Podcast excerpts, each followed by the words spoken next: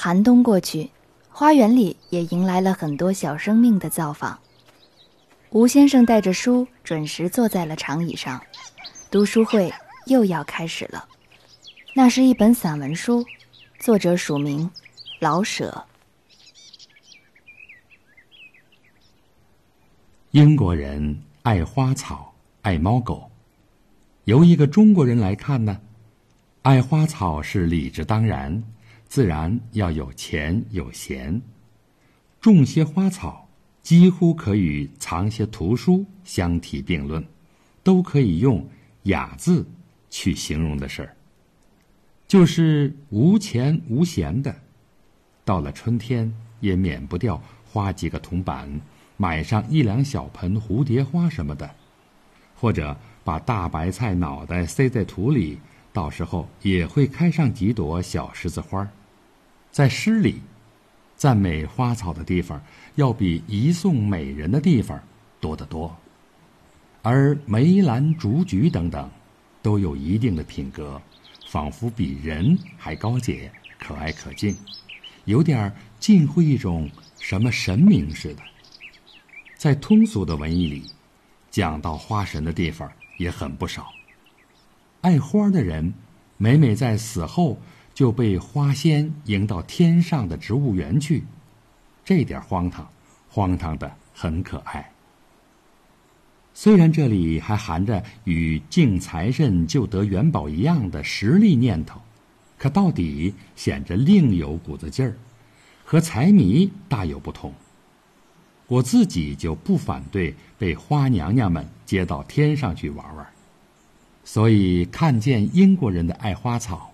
我们并不觉得奇怪，反倒是觉得有点惭愧。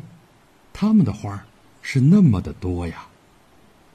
在热闹的买卖街上，自然没有种花草的地方了，可是还能看到卖花叉的女人和许多鲜花铺。稍讲究一些的饭铺酒馆，自然要摆鲜花了。其他的铺户中，也往往摆着一两瓶花。四五十岁的掌柜们在肩下插着一朵玫瑰或虞美人，也是常有的事儿。赶到一走到住宅区，看吧，差不多家家有些花儿。园地不大，可收拾的怪好。这儿一片郁金香，那儿一片玫瑰。门道上还往往搭着木架，爬着那些单片的蔷薇，开满了花，就跟图画里似的。越到乡下越好看，草是那么绿，花是那么鲜，空气是那么香。一个中国人也有点惭愧了。五六月间，赶上晴暖的天，到乡下去走走，真是件有造化的事儿，处处都像公园儿。一提到猫狗和其他牲口，我们便不这么起劲儿了。中国学生往往给英国朋友送去一束鲜花，惹得他们非常的欢喜。可是，也往往因为讨厌他们的猫狗，而招得他们撅了嘴。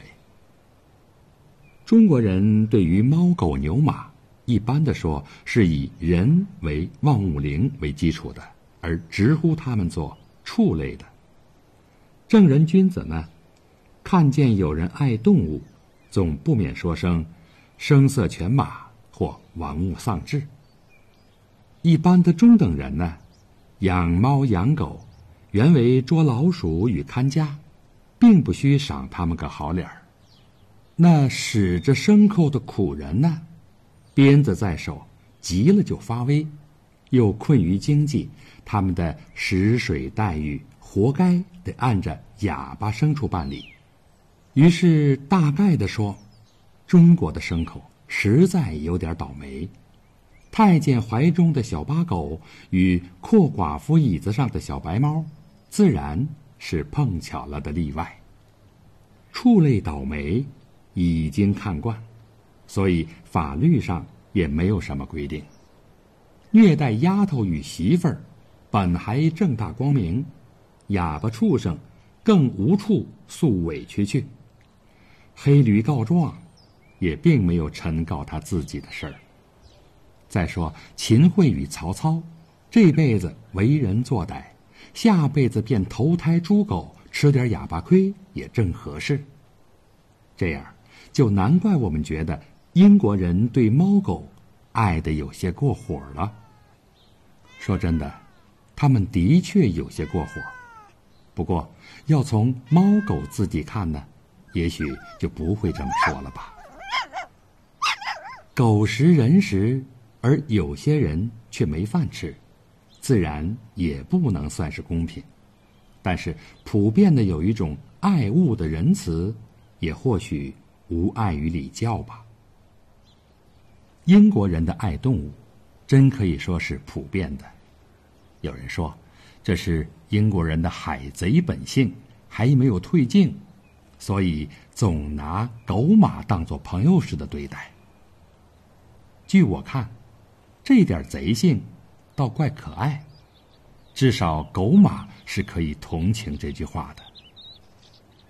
无事可做的小姐与老太婆，自然要弄条小狗玩玩了。对于这种小狗，无论它长得多么不顺眼，你可就是别说不可爱呀。就是卖煤的煤黑子，与送牛奶的人，也都非常爱惜他们的马。你想不到，拉煤车的马会是那么的驯顺、体面、干净。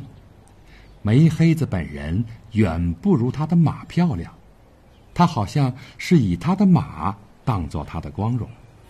煤车被叫住了，无论是老幼男女，跟煤黑子耍过几句话，差不多总是以这匹马做中心。有的过去拍拍马脖子，有的过去吻一下。有的拿出根胡萝卜来给他吃。他们看见一匹马，就仿佛外婆看见了外孙子似的，眼中能笑出一朵花来。英国人平常总是拉长着脸，像顶着一脑门子官司。假若你打算看看他们也有个善心，也和蔼可爱，请你注意，当他们立在一匹马或者拉着一条狗的时候。每到春天，这些拉车的马也有比赛的机会。看吧，煤黑子弄了瓶擦桐油，一边走一边擦马身上的铜活马鬃上也挂上了彩子，或用各色的绳编上辫子，真是体面。这么看重他的马，当然的，在平日里是不会给气受的，而且再重也有一定的限度。即便有狠心的人，法律也不许他任意的欺侮牲口。想起北平的煤车，当雨天陷在泥中，煤黑子用支车棍往马身上愣，真令人喊：“生在礼教之邦的马哟！”